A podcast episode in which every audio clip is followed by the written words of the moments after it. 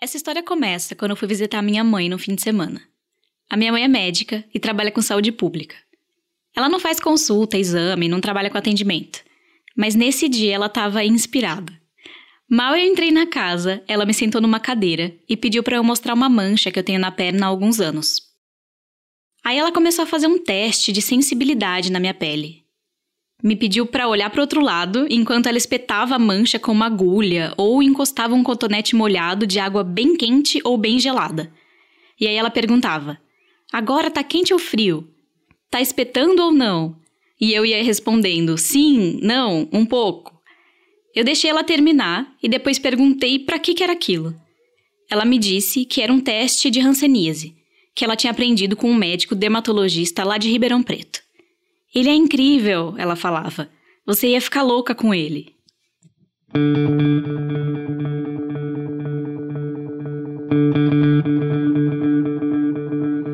Isso fez com que a gente começasse a pesquisar sobre a doença. A gente descobriu que sabia pouco sobre a hanseníase, sobre o seu passado e o estado da doença hoje no Brasil.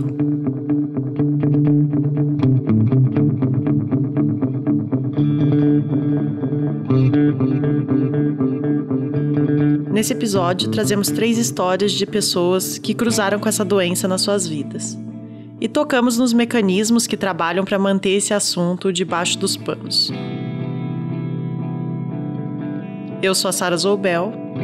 Eu sou a Bia Guimarães e esse é o 37 Graus.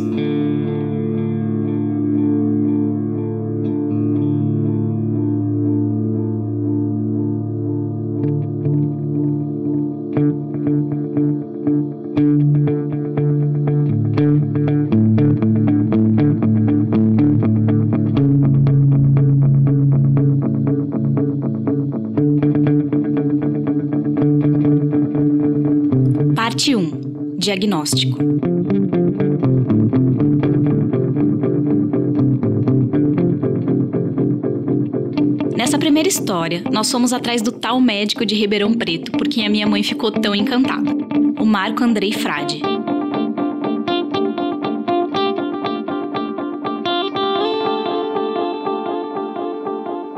A gente pegou quase três horas de estrada até chegar na casa dele, que fica a poucas quadras da Faculdade de Medicina da USP de Ribeirão Preto, onde ele dá aula.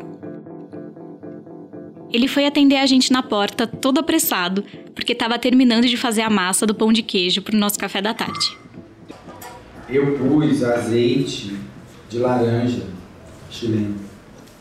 Ele recebeu a gente com um baita banquete, servido numa mesa impecável. Tá quentinha lá da Dona Cida. Dona Cida 10. Muito bom. Uma delícia. O Marco tem um cachorrinho minúsculo, de três patas, chamado Nick. O Nick gosta de pão de queijo. Gosta tanto, tanto, que até tentou guardar um pedaço no canto da boca para comer depois. Cadê? Daí. E Tamanho de chihuahua, fúria de Rottweiler. se você ameaça, ele morde mesmo.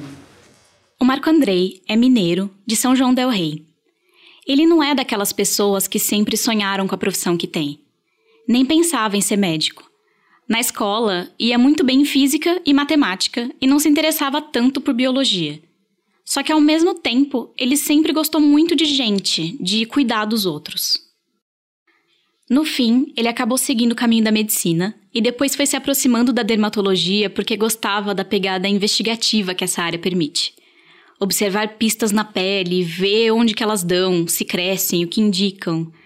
E aí, por influência de uma professora, ele foi parar na rancenologia, que é o estudo da hanseníase, talvez uma das doenças mais antigas de que se tem notícia.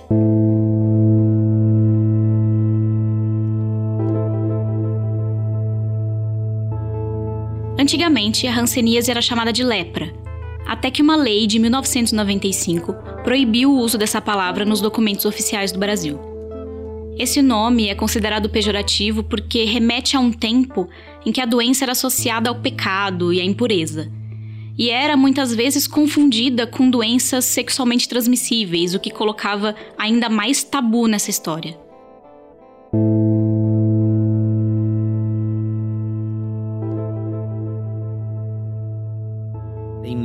De hanseníase é ligada aos tempos bíblicos, porque era uma época que não se tinha cura. às vezes o que emperra muito é o preconceito que a gente ainda tem com essa questão aí até bíblica, né? Que impede às vezes que a gente tenha mídia, a gente tem muito pouca informação sobre hanseníase para a população, né? As pessoas não entendem o que, que é hanseníase. A hanseníase é causada por uma bactéria, o bacilo Mycobacterium leprae. Ele é diferente da maioria das bactérias que são de vida livre. O bacilo da hanseníase precisa estar dentro de células para sobreviver e se multiplicar. E essa multiplicação é bem lenta. O parasita pode levar 5, 10 anos para se manifestar ou até mais.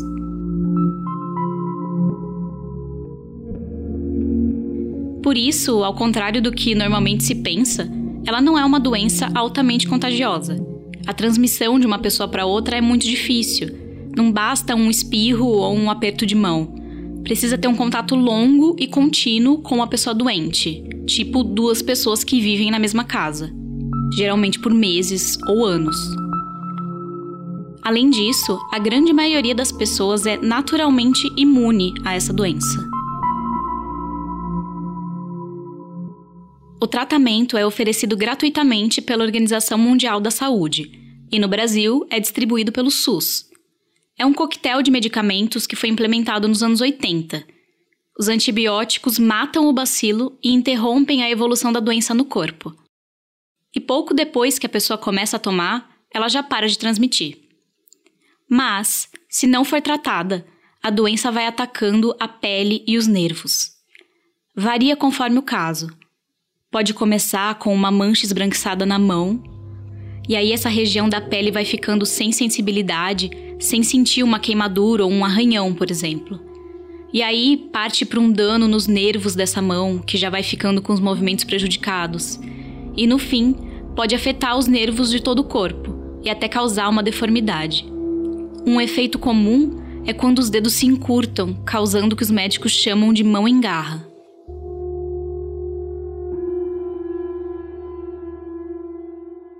Países mais desenvolvidos eliminaram a hanseníase há décadas. No Brasil, o número de novos casos tem caído, mas ainda somos o segundo país com mais casos no mundo, atrás apenas da Índia. E existe um paradoxo. É preciso diagnosticar a doença para que ela seja controlada no Brasil. Mas o Marco conta que, ao mesmo tempo, existe uma mentalidade retrógrada na administração pública. É, é, assim, se aumentar o número de rancenias, aquela cidade entra na fila do estigma e para o gestor é uma péssima, é um péssimo resultado. O Marco diz que muitas vezes o município deixa de fazer campanha de conscientização por ter medo que isso possa aumentar os índices da doença. Porque nenhum prefeito ou secretário de saúde quer que sua cidade seja conhecida pela alta incidência de ranceníase. Nós vamos para a rua, por exemplo, fazer uma campanha de avaliação de rancenias. Vamos lá. Aí, o que, que você espera ter? Casos. Né? Então, aí começa né, aquela cidade que fazia um diagnóstico por ano, não tinha importância epidemiológica nenhuma, nem para o município, nem para o estado, nem para o país. De repente, essa cidade passa a ter 30, passa a ter 100 casos. É paradoxal, né? A situação é muito muito doida, porque tem hora que a gente fica irritado, porque então nós vamos é, não fazer para não encontrar e deixar como está. O problema é que a hanseníase, ela deixa como está até na hora que ela começa a alejar. Porque na hora que começa né, a ter as garras aparecendo, é o senhor que não consegue segurar o chinelo né? Chega em casa só com o chinelo, porque nem percebeu que perdeu o outro, só que aí já está com um prego que ele nem sentiu, aí aquilo vira uma infecção, vira uma amputação. Porque não podemos é ser hipócrita de falar que Hanseníase tem cura quando o paciente já chega todo incapacitado para mim. Porque é uma doença medíocre. Uma é doença tratada. medíocre. De toda a conversa, essa foi a parte que o Marco ficou mais exaltado porque ele sabe que tem jeito de se livrar dessa doença no Brasil. Só que também sabe que o problema tem várias camadas. A hanseníase é muito mais comum do que se pensa.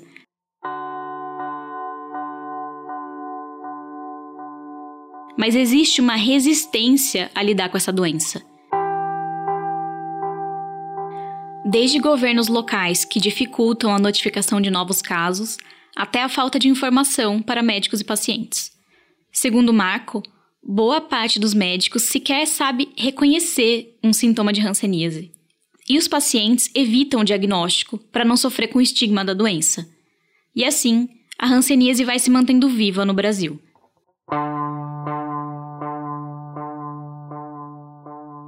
São cerca de 30 mil novos casos registrados no país a cada ano. Isso levando em conta que vários casos nem chegam a ser detectados e registrados.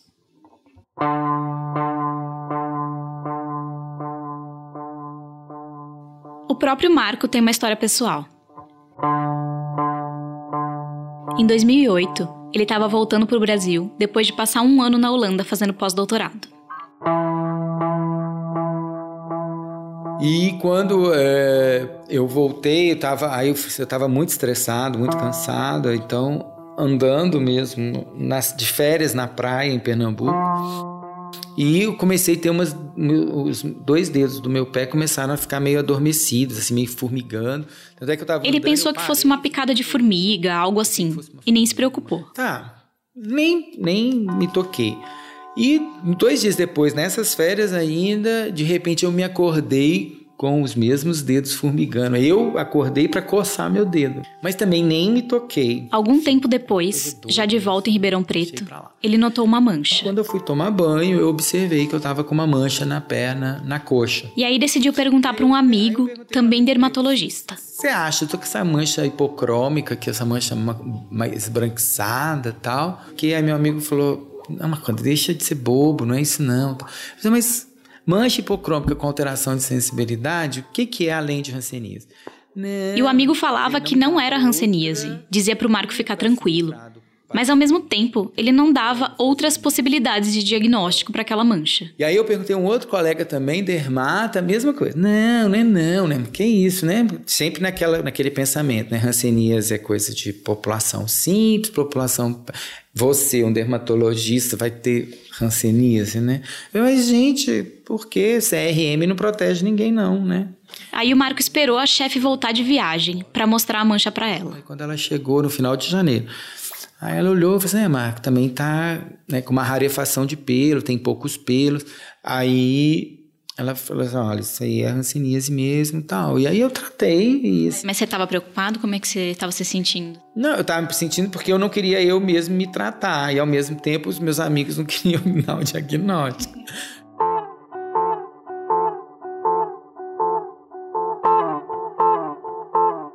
A gente perguntou se ele sabe onde contraiu a doença, mas ele disse que não tem muita certeza. Inclusive, pode ter ficado incubada desde a infância em Minas Gerais, quando ele já sentia umas dores suspeitas na perna. E ele acha pouco provável que tenha sido no contato com algum paciente. Eu falo que o lugar de menor risco para pegar hanseníase é no ambulatório, porque está todo mundo tratando. Após 48 horas da primeira tomada do medicamento, é, aquilo tudo, 95% se torna inviável do bacilo para transmitir, né? Na segunda tomada, então, é zero de transmissão. Então, o caso dele foi diagnosticado cedo e por isso não teve grandes problemas. Mas imagina só, se um médico, rancenólogo, teve dificuldade para conseguir um diagnóstico confiável, imagina para quem mora em regiões do Brasil em que falta informação e atendimento médico. As maiores taxas da doença no país são nas regiões Norte, Nordeste e Centro-Oeste. Hoje, o Marco faz expedições com alunos de medicina para alguns desses lugares, para ajudar moradores e profissionais de saúde a identificar e tratar a hanseníase. Tem tanto atividades locais quanto atividades que a gente vai para a Amazônia, na verdade, para o Pará, né? Então a gente vai para Belém, de Belém a gente vai de vão, às vezes de barco, vai para determinadas cidades no interior e o projeto, é, ele é feito a partir de visitas domiciliares. A gente pega, naquela cidade, houve X casos de hanseníase nos últimos cinco anos, e aí a gente vai, nessa semana, a gente faz visita nesses antigos pacientes para avaliar os, quem mora com eles. Então, nisso... O Marco guarda na memória histórias de vários pacientes. Como uma moça que precisava da ajuda do marido até para abrir a porta do carro mas aos poucos foi recuperando o movimento das mãos. E outra paciente que estava com a sensibilidade da pele tão baixa que tomava banhos quase escaldantes e nem percebia. Só foi perceber depois do tratamento, quando começou a ter que abrir a torneira muito mais vezes para a temperatura da água ficar confortável de novo. Ele diz que muitas vezes o paciente tem que ser convencido de que tem a doença. Muita gente sequer sabe o que significa hanseníase. E se um paciente pergunta para o médico: O que, que é isso, doutor? Às vezes o médico não tem outra saída senão dizer: É lepra.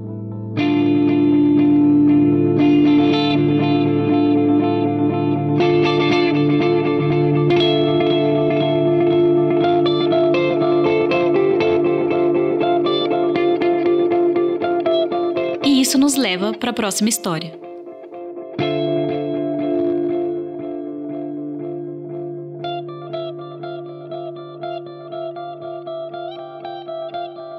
Parte 2 Cárcere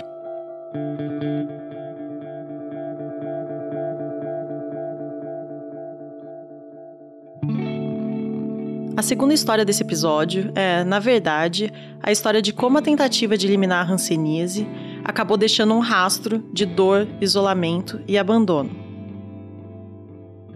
Quando eu comecei a fazer pesquisa sobre hanseníase para esse episódio, eu acabei achando o Guilherme Gorgulho. O Guilherme é um jornalista que fez um levantamento histórico sobre os hansenianos que foram marginalizados da sociedade brasileira durante boa parte do século XX. Vi que ele fez essa pesquisa durante o mestrado na Unicamp, aqui em Campinas. Por sorte, ele continua trabalhando na universidade e dessa vez não tivemos que pegar estrada. Eu sou de Mogi das Cruzes, que foi a cidade onde foi construído o primeiro dos asilos colônia de São Paulo, né, em 28, que é o asilo colônia Santo Ângelo. E acho que foi em 2006 eu estava fazendo uma, um trabalho voluntário no arquivo histórico lá de Mogi das Cruzes e acabei tendo contato um pouco com a história do asilo colônia que eu não conhecia também. A pesquisa dele foi focada no estado de São Paulo. Por aqui, o combate à hanseníase foi bastante rígido. Ele mergulhou em documentos, filmes, reportagens, propagandas e mais um monte de arquivos relacionados a esse tema. E ainda entrevistou alguns médicos e ativistas que lutaram pelos direitos dos pacientes. Aqui vão alguns trechos das gravações que ele fez na época, em 2011. Só para gravar que é mais fácil. Pode não. Bom, mas vamos. Não, mas vamos conversar um pouquinho, pode contar. Um não, não, isso agora você já sabe. Vamos ao que você quer, senão eu tenho tanta coisa, meu filho. O Guilherme diz que na virada do século XIX para o XX, a hanseníase começou a crescer muito no estado de São Paulo. Isso por conta dos fluxos migratórios e da expansão das cidades. Os casos pipocavam em diferentes lugares e começavam a causar pânico na população. Para tentar resolver o problema, o governo do estado se inspirou numa política que já tinha sido feita na Noruega: o isolamento compulsório dos doentes. Uma política rígida em que os pacientes eram isolados da sociedade em asilos colônia, na época também chamados de leprosários.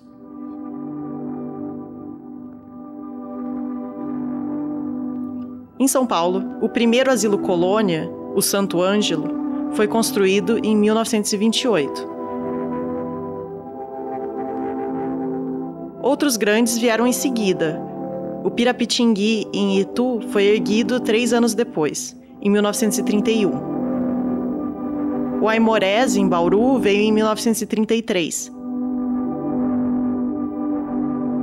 O Guilherme conta que as internações compulsórias foram mais agressivas no período entre as décadas de 30 e 60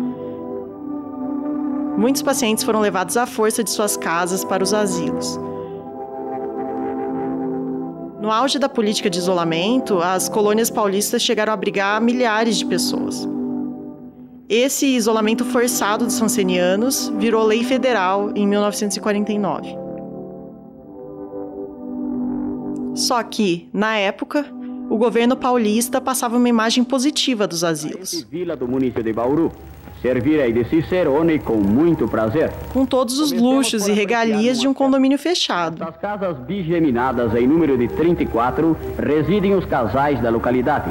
Em outros bangalôs... Menos o direito de ir e vir, claro. Tanto na parte externa como interna dos prédios, constatamos perfeito asseio e ordem. Um lar com todo o conforto de uma residência moderna. Faziam propaganda das áreas de lazer. Neste lago podem os doentes praticar a natação e outros esportes aquáticos tão necessários à cura da moléstia e fortalecimento do corpo.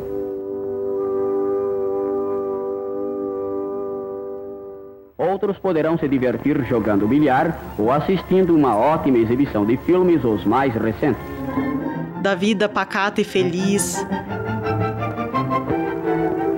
Das instalações médicas de última geração. Divulgavam a estrutura toda pensada e construída pelos melhores arquitetos. Estamos novamente nos deliciando com as surpresas do progresso do asilo Colônia Aimorés. Este calçamento em mosaico português, somente usado nas localidades mais adiantadas do mundo, faz com que o visitante sinta o adiantamento desta gente operosa e feliz.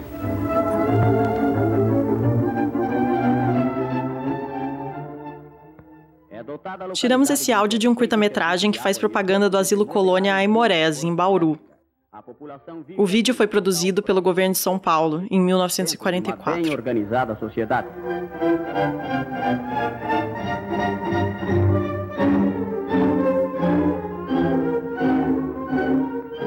De fato, as colônias eram cidades praticamente completas, com tudo que os moradores pudessem precisar: vilas com casinhas, mercados, restaurantes, cinemas, espaços de atividade física, cemitério e até cassino. Muito dinheiro foi investido nessas construções. Era a época de ouro do café. O Estado era rico. E era do interesse do governo que as colônias fossem vistas como uma grande solução para o problema da hanseníase. Mas, como você deve imaginar, a realidade era muito diferente.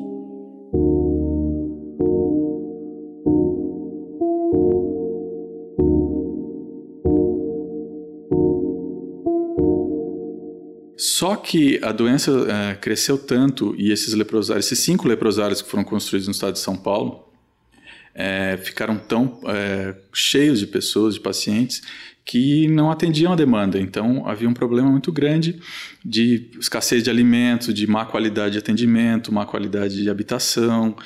Eu perguntei para o Guilherme o que eu veria se eu chegasse numa colônia na época do isolamento compulsório. Primeiro que você não ia poder entrar, porque, porque era, havia uma, uma, uma, algumas zonas separadas em que poderia, num- numa zona inicial, entrar uma pessoa, um- uma pessoa da sociedade que não tinha doença, nenhum problema. Mas a parte, havia a zona doente do, do leprosário em que não, ninguém poderia ter acesso a isso.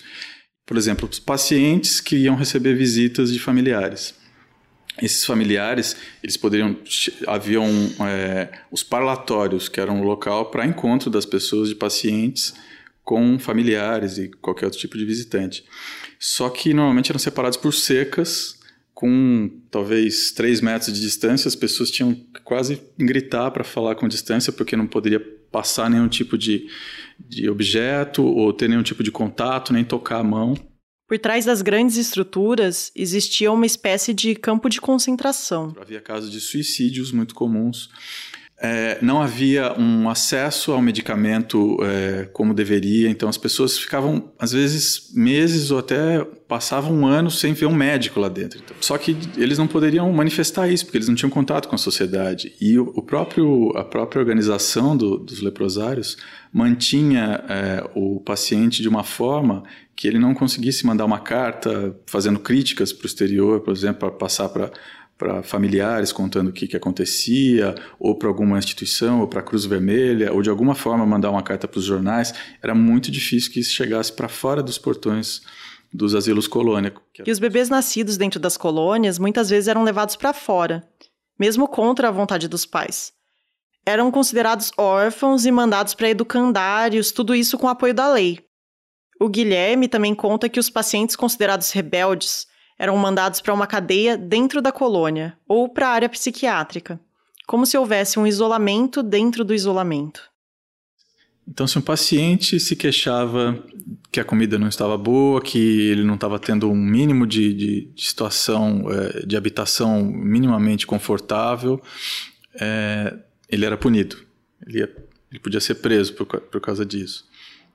E havia muitas fugas. Às vezes a pessoa tinha que visitar um parente, tinha uma mãe que estava doente, quase para morrer, e não a direção não dava uma autorização para essa pessoa sair. Essa pessoa acabava fugindo. E mesmo que com a intenção de voltar depois, porque não era a intenção ficar nas, fora do, do asilo, porque sabia que não tinha condições de se manter lá. E quando voltava era punida com cadeia, às vezes meses ficando preso por conta disso.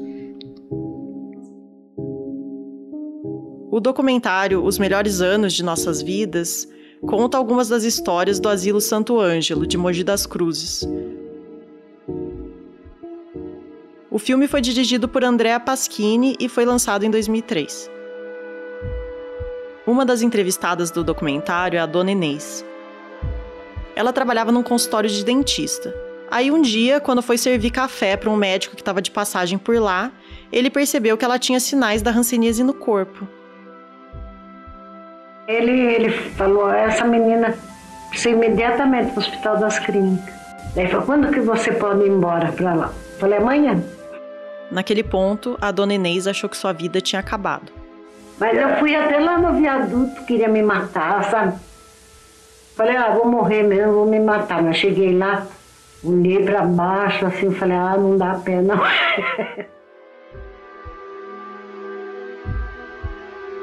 Outra história é a do seu Luiz. Faz, faz tempo. Né? Foi, eu me internei no dia é, 28 de julho de 37, de 1937. Ele foi internado com 11 anos de idade. Na época da entrevista, fazia 65 anos que vivia na colônia.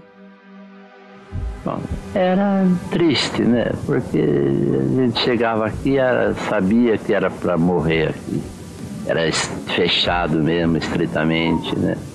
Por qualquer circunstância, ninguém podia sair. Depois que internava, não podia sair, não tinha uma medicação qualquer. Então a pessoa só piorava.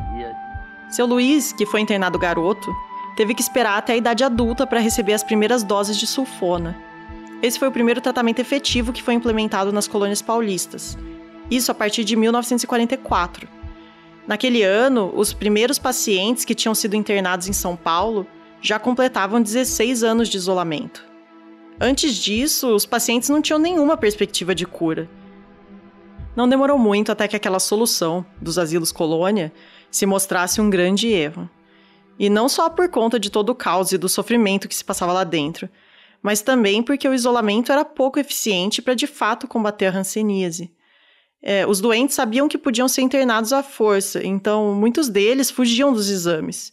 E aí a doença continuava circulando fora das colônias. Porque a política paulista também ela teve esse, equívoco de é, optar por é, isolar todos os pacientes, porque havia pacientes que com formas diferentes da doença, havia alguns que não eram contagiosos que, e outros que eram. Depois foi se descobrir que a doença realmente não era tão contagiosa assim, que a, imensa maioria da população tinha uma resistência natural à doença. E as pessoas que estavam de fora, vivendo nas cidades, pouco sabiam sobre como estava a vida lá dentro. O Guilherme vasculhou as notícias que saíam na imprensa da época, e a maioria delas defendia uma visão governista dos asilos. Poucas denunciavam a situação real. Quando de fato aparecia alguma matéria, era sempre com um olhar sensacionalista, dizendo, por exemplo, que um paciente tinha fugido e estava causando pânico na cidade. O governo brasileiro acabou com o isolamento compulsório em 1962, mas o estado de São Paulo só foi cumprir a norma em 1967, cinco anos depois. E mesmo depois disso, a mudança foi lenta. Mas como a, a doença causava deformidades, a pessoa ia para a sociedade, saía do asilo e ela era da mesma forma expelida da sociedade porque ninguém queria. Então essas pessoas tinham que viver é, mendigando, é, à, à margem da sociedade, sem nenhum tipo de assistência. E muitas vezes acontecia das pessoas quererem voltar até para o asilo, porque ela tinha perdido todos os vínculos com a sociedade, né? É, estando isolado por muitos anos lá e não conseguiam, não conseguia votar. A família negava, renegava essa pessoa, então uma situação muito difícil. O estigma continuava, e, como o Guilherme disse, muitos dos pacientes já não eram aceitos pela sociedade ou pelas suas famílias. e eles não tinham para onde ir. Então eles acabaram ficando nas colônias. Mas até os anos 80 ainda havia muitos casos de, de pessoas é, internadas lá, né? nessas instituições. Então eu acho que não houve uma grande mudança, né? é uma coisa muito muito lenta, né? É, eu já entrevistei, conversei com pacientes lá do, do Santo Ângelo, por exemplo, é uma senhora de quase 80 anos e conta que quando vai pegar uma condução, senta num ônibus, a pessoa olha para a mão dela atrofiada e já olha diferente, isso às vezes sai de perto, né? A pesquisa do Guilherme foi publicada no livro As Margens das Páginas, em 2016. E, durante a investigação, ele acabou descobrindo algumas coisas que não esperava. Ele já tinha estudado a árvore genealógica da sua família e tinha notado algumas lacunas na geração da sua bisavó. E algum desses irmãos da minha bisavó e, a gente foi perguntar para as pessoas mais velhas: ah, e essa pessoa? Ah, não, ele morreu muito novo. E, olhando os registros históricos de internação por Hanseníase, ele viu que a história não era bem assim. E depois eu fui atrás, eu achei a ficha de internação e as pessoas não morreu muito nova, a pessoa morreu muito depois, mas era a família, minha família acabou simplesmente falando que a pessoa tinha morrido jovem para não, assim, não ter que tocar no assunto. Na verdade, mais de uma pessoa da família dele teve a doença. Da família que veio de Minas e acabou vindo para São Paulo para ser internada na estrutura de São Paulo, que era do sul de Minas, e como São Paulo já tinha construído essa rede de, de asilos, eles acabaram vindo para cá. A irmã da minha bisavó tinha sido paciente no Santo Ângelo, internada com o primeiro grupo que chegou a Santo Ângelo, que dois irmãos da minha bisavó, uma irmã e dois irmãos também tinham sido pacientes e uma sobrinha. Então é um problema que estava na família, mas que as pessoas é, sequer citavam por conta do estigma.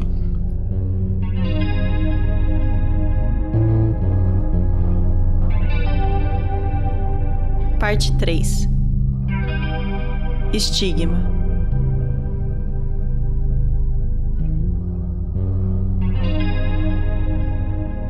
A terceira e última parte desse episódio conta a história de uma mulher que teve a vida marcada pela hanseníase, a Renata.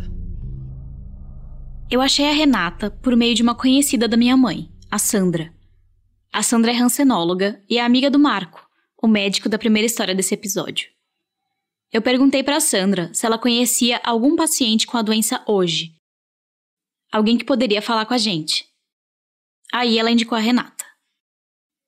Quando eu fiz o primeiro contato com a Renata, por WhatsApp, fiquei chocada com a história. E é muito além de um simples diagnóstico. Mesmo assim, a gente chegou na casa dela sem saber de fato o quanto a hanseníase tinha afetado e, de certa forma, determinado a vida dela. Depois de se perder bastante, mas quase chegando. É um bairro meio afastado, na divisa de Sorocaba com Itu. Não fica longe do Pira. 200 metros, vire à esquerda. Não consigo aqui. É.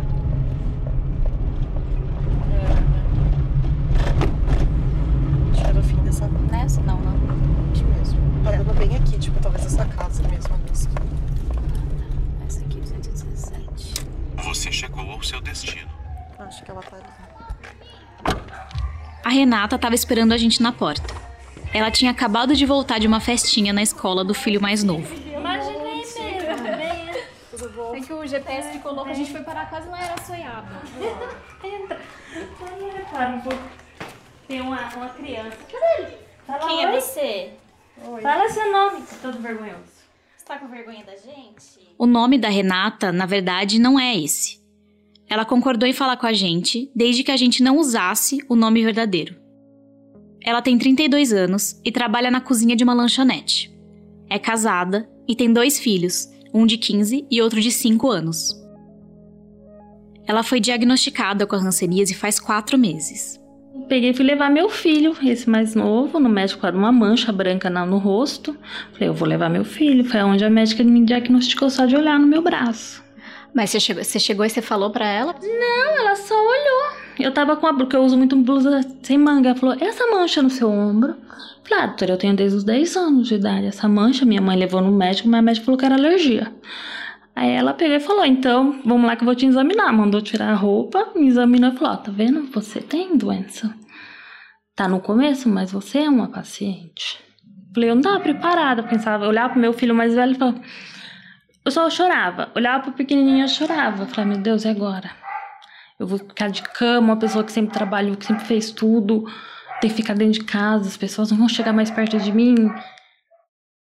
Mas a história da Renata com a hanseníase começou muito antes.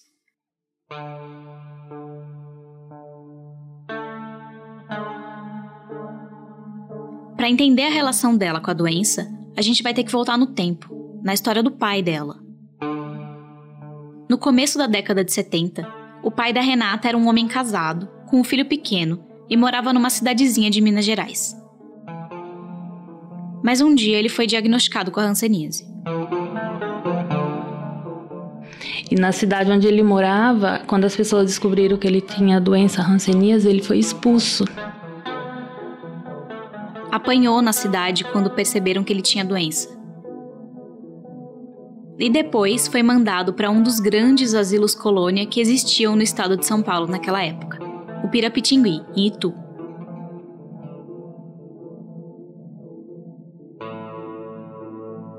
Isso foi alguns anos depois do fim das internações compulsórias no estado. Mesmo assim, as colônias ainda eram espaços isolados da sociedade.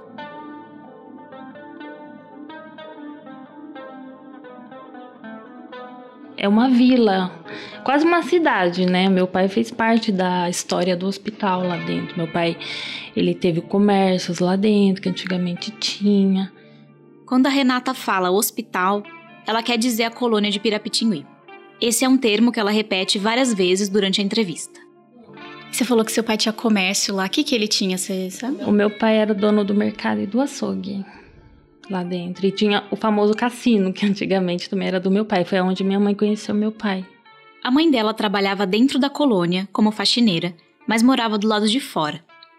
Além da Renata, o casal teve mais dois filhos juntos. E assim que a Renata nasceu, eles se separaram. O pai ficou lá dentro e ela e os irmãos cresceram em Sorocaba, não muito distante do Pirapitingui. Meu pai é aquele homem antigo que teve filhos, mas jogou no mundo. Então, para ele, por exemplo, nós somos em 13 filhos, cada um de cada mãe. Então, meu pai, ele não tinha uma mulher, ele tinha quatro. Pelo menos duas dessas mulheres também viviam no asilo. A Renata contou que, antes dela nascer, o pai teve um casal de filhos com uma outra paciente. Essas crianças foram tiradas deles à força e levadas para adoção. Na época, não era permitido criar filhos na colônia. Você lembra como ele era? o meu pai, eu lembro. Meu pai era magrinho, alto, tinha o bigodinho dele, tridinho, cabelo bem lisinho, igual o meu. Então a gente se lembra que aquele carrinho dele, o escorte dele pra cima e pra baixo. Eu falo que meu filho mais velho parece muito com meu pai, só que ele é branco. Bem branquinho, mas ele lembra muito o meu pai. Ela diz que por muitos anos não teve uma relação com o pai. Ele não permitia que ela entrasse na colônia, com medo de que ela pudesse pegar a hanseníase.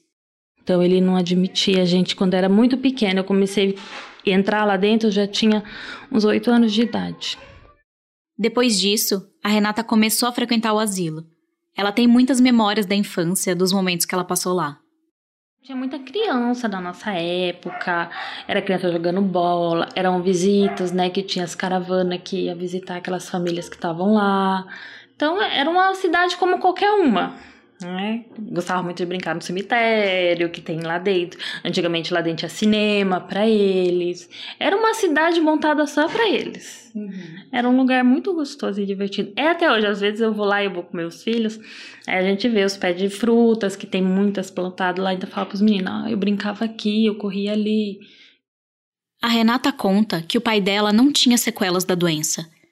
E por isso, ele podia sair da colônia e circular por Itu sem sofrer a discriminação que outros pacientes sofriam. Então, meu pai fazia o quê? Meu pai tinha um carro, Tinha pessoas que não tinham condições, ele levava no banco para resolver. Às vezes tinha algum médico lá fora, ele levava. Então meu pai sempre era motorista de alguém, sabe? Sempre estava ajudando também alguém. Porque, querendo ou não, era a comunidade deles, eles tinham que ajudar um ao outro. E depois de uma vida inteira no asilo, o pai dela nunca superou completamente o trauma da doença. Meu pai, uma vez eu levei meu filho mais velho, como recém-nascido, para ele ver lá dentro. Ele simplesmente falou assim: Você saia daqui agora com o neném. Eu não quero, não deixa ninguém botar a mão nele. Sai daqui. Porque ele tinha medo, sabia que podia prejudicar.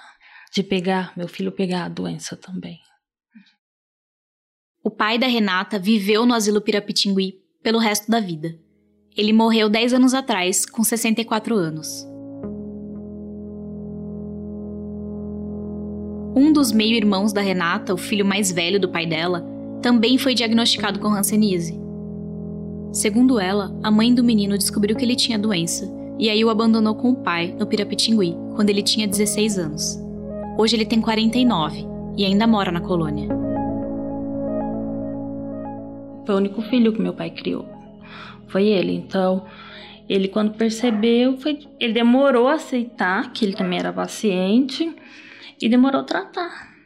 Aí quando ele foi tratar já era tarde. Não tinha mais como se recuperar mais. A negação em torno da doença foi tanta que chegou ao ponto do irmão ter que ser internado com estado bem avançado da doença. Ele sofreu danos graves nos nervos da perna e do braço e ficou com sequelas. Mas até hoje não assume que teve Hanseníase. Ele fala que é acidente de moto. Porque ele perdeu, a mão dele secou, a mão entortou. Que é acidente de moto. Não aceita. Meu irmão não aceita até hoje, ele não aceita. Então, ele esconde a mão dele, ele põe uma meia na mão dele pra ninguém ficar olhando. Querendo ou não, chama atenção, né? Fala, não, foi acidente de moto. Sofri um acidente, machuquei esse lado. Porque ele manca, né, da perna. Não sente, não sente nada na perna. E o que, que você acha dele, dele ficar escondendo?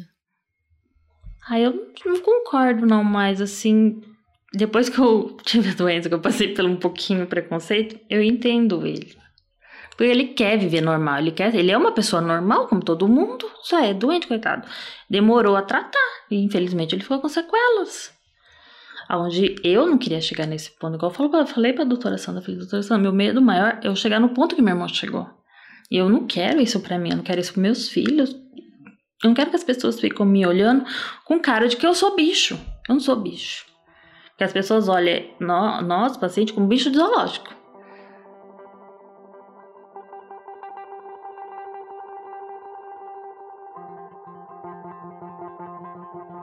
É dessa desumanização que o irmão dela tem medo. A Renata contou uma história chocante que aconteceu quando o irmão viajava com um grupo de pedreiros para trabalhar fora da colônia. E ele não sentia essa perna, as pessoas não acreditou, jogou álcool e tacou fogo. E ele só viu que tava pegando fogo na perna, que ele tava dormindo, porque acordaram ele. Já tinha queimado a perna dele. Mas por maldade? Por maldade. Porque como ele falava que não sentia nada na perna, foram lá e tacaram fogo pra ver se não sentia mesmo. Ela também teve que lidar com preconceito depois que foi diagnosticada com a hanseníase. Por exemplo, quando ela contou para os patrões da lanchonete onde trabalha. E eu acabei contando. Eu tive que ouvir do meu patrão assim: eu não quero que você fale que você tem a doença, porque ninguém vai querer comer mais aqui. Ou o que eu escutei. Ainda falei: isso que é o problema de você ser tão sincero. Você acaba se dando mal. Porque a gente sempre foi muito amigo no meu trabalho.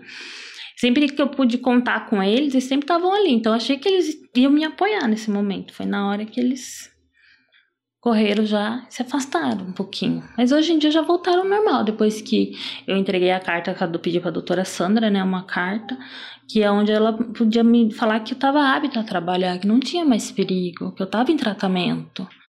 Uma das maiores preocupações da Renata é garantir que os filhos nunca tenham que passar por isso, já que a família toda tem um histórico marcado pela doença, inclusive na família do marido dela. Cinco anos atrás, a cunhada, irmã do marido, também teve que ser internada com um caso avançado de Hanseníase. Tanto do meu lado da minha família tem, como do lado da família do meu esposo também tem. Então, que ele não tem dos dois lados.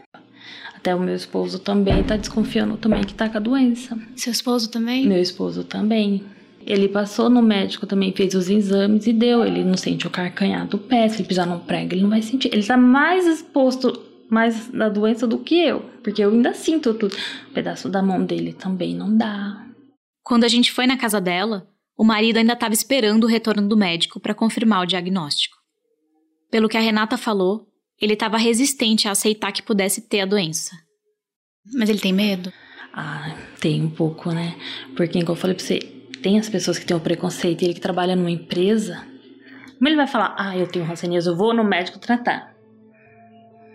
Ele nem conta que eu tenho.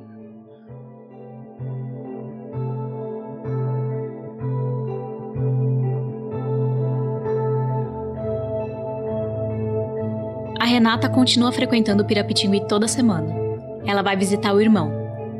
Recentemente, ele se casou com uma outra ex-paciente, que inclusive nasceu nesse asilo colônia. Os dois têm uma casinha lá.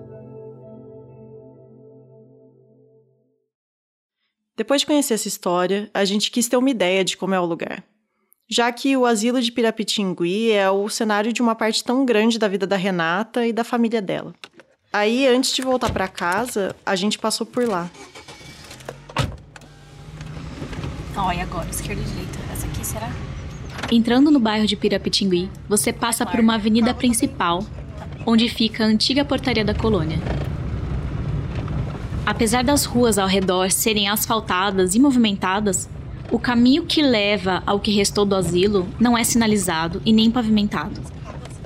Pegamos uma ruazinha de terra sem ter certeza se a gente estava no caminho certo.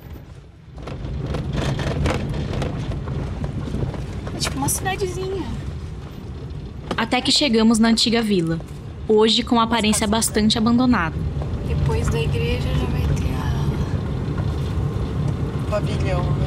o pavilhão. Ruas esburacadas, casas sem pintura, algumas delas já sendo demolidas. O ambiente é pacato, até bucólico. Parece uma vila rural, com algumas pessoas conversando na rua, na calçada, como se faz em cidadezinhas pequenas. Um senhor estava numa cadeira de rodas, e eu vi que as suas duas pernas tinham sido amputadas. Esses são os ex-pacientes que ainda vivem lá.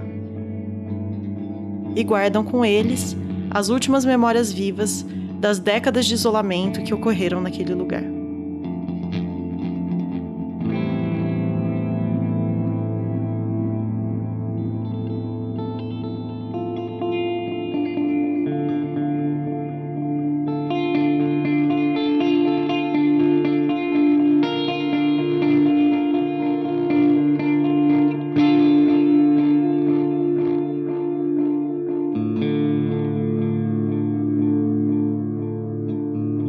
O 37 Graus é produzido por Sara Zoubel, Bia Guimarães e Maria Letícia Bonatelli.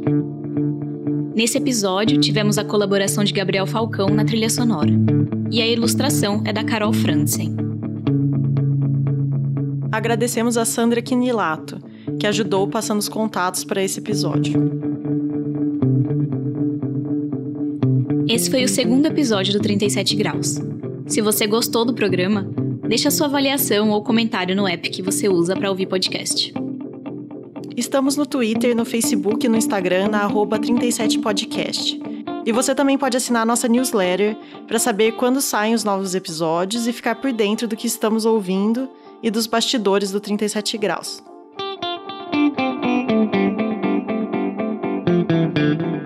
Mais créditos da trilha sonora estão no site do 37 Graus.